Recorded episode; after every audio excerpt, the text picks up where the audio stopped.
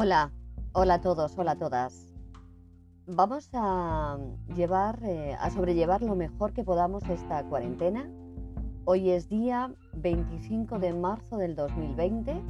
Ya llevamos casi, bueno, ocho días exactamente aquí metidos. Y entonces lo que vamos a hacer es, bueno, pues facilitar la vida de las personas ayudando a, a leer libros, a leer libros. Así que el primero que vamos a leer se llama El arte de no amargarse la vida. Es un libro de Rafael Satandreu y entonces dice, explica en esta obra un método claro, concreto y práctico para cambiar y caminar hacia un cambio psicológico, mejorar nuestra relación con nosotros mismos y superar todos aquellos pensamientos, sentimientos y creencias que son negativas. En palabras del propio autor, la depresión, la ansiedad, la obsesión son nuestros principales oponentes cuando nos dejamos atrapar por ellos, lo que perdemos es la facultad de vivir plenamente. En un estilo muy ameno, eh, tanto como narrar la vida real, extraídas tanto de su, consulta como de su historia personal, mostramos en nuestra sociedad la, opulencia de la que somos víctimas de la necesitis, es decir, la irrefrenable tendencia de creer que necesitamos cosas que en realidad no necesitamos. Este es el prólogo del arte de no amargarse la vida. Muy bien, pues eh, comenzamos. Dedicado a mi madre, María del Valle, una mujer excepcional y mi primera maestra de la felicidad. Prólogo. Después de más de 20 años de ejercicio profesional como médico de familia, durante los cuales ha disminuido progresivamente la percepción de equilibrio emocional de la población, al tiempo que ha aumentado la prescripción de fármacos psicoactivos con dudosos beneficios y controvertida eficacia, tuve la oportunidad de conocer a Rafael Satandreu.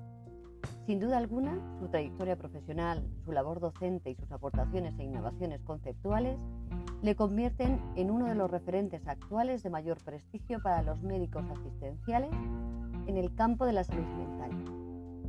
Su enfoque terapéutico es heredero en parte de Albert Ellis, el padre de la terapia racional emotiva conductual, sin embargo, su adaptación del mismo va más allá porque hace hincapié en la exploración de los pensamientos, convencionalismos y creencias irracionales que hemos adquirido a lo largo del tiempo y de nuestras vidas y que son causa de sufrimiento y de frustración y pueden desembocar a su vez el malestar emocional y en trastornos psíquicos como la ansiedad y la depresión. A lo largo de este libro, enriquecido con numerosos ejemplos de casos reales vividos por el propio autor, se avanza en el concepto de que nuestra percepción de la realidad está paradójicamente en función de cómo decidimos reaccionar, lo cual también es susceptible de ser modificado por nuestros pensamientos, emociones y conductas que decidimos exteriorizar.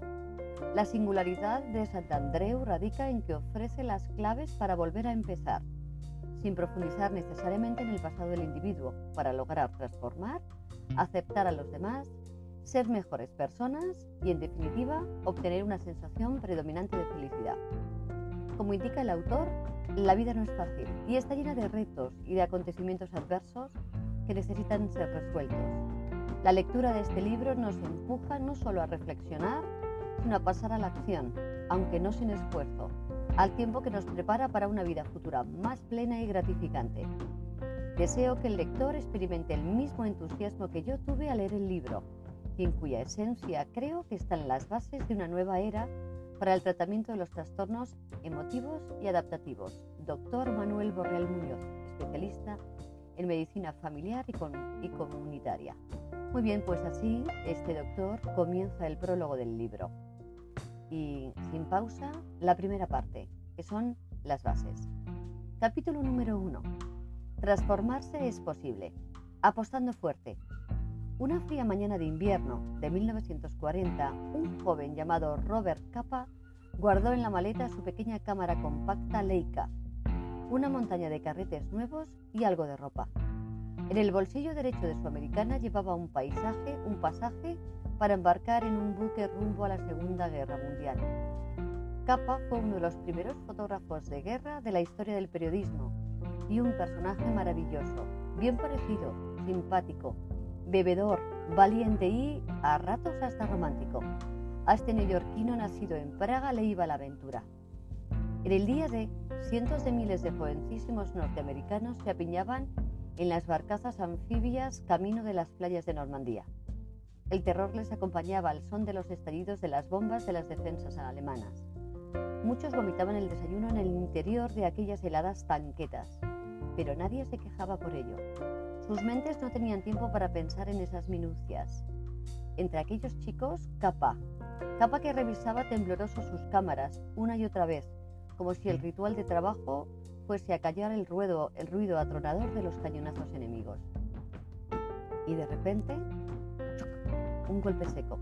Un golpe seco que hizo temblar la tanqueta indicando que habían llegado a la orilla. Para entonces, el ruido de las bombas era atronador, pero el sargento, a cargo de aquel pelotón, gritó todavía más fuerte, ¡Fuera! ¡Fuera rápido! ¡Agrupación a 20 metros, ya!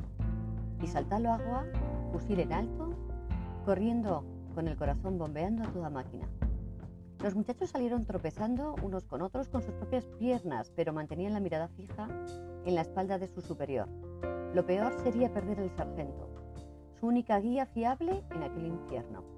La confusión era enorme, pelotones a la carrera por doquier, gritos, explosiones. Capa iba tras ellos e hizo como los demás, tirarse sobre el suelo a unos 20 metros y clavar la mirada en el cogote del sargento. El bigotudo veterano de 25 años alzó de nuevo la voz para decir, ¡Otra vez! ¡Carrera! ¡20 metros! ¡Agrupación! ¡Reagrupación! ¡Ahora! ¡Ya! Y como propulsado por muelles, se lanzó de una arriba. De los 20 chicos a los que acompañó Capa aquella mañana, solo sobrevivieron dos. Al fotógrafo únicamente le dio tiempo a tomar algunas instantáneas de esos primeros metros de batalla antes de que le obligasen a volver en una tanqueta anfibia a uno de los barcos aliados. Eso sí, aquellas fotos ligeramente desenfocadas fueron los primeros testimonios de la liberación de Europa. Al día siguiente ya estaban en la primera página de los rotativos de Gran Testimonio de la Liberación de Europa. Eh, estaban en Gran Bretaña y el mundo podía poner en imágenes la partida final de la guerra por la libertad del mundo. Al llegar a Londres, Capa, dos días escasos después de permiso, que fueron los que empleó bien con su recién estrenada novia británica, varias botellas de Scotch Whisky.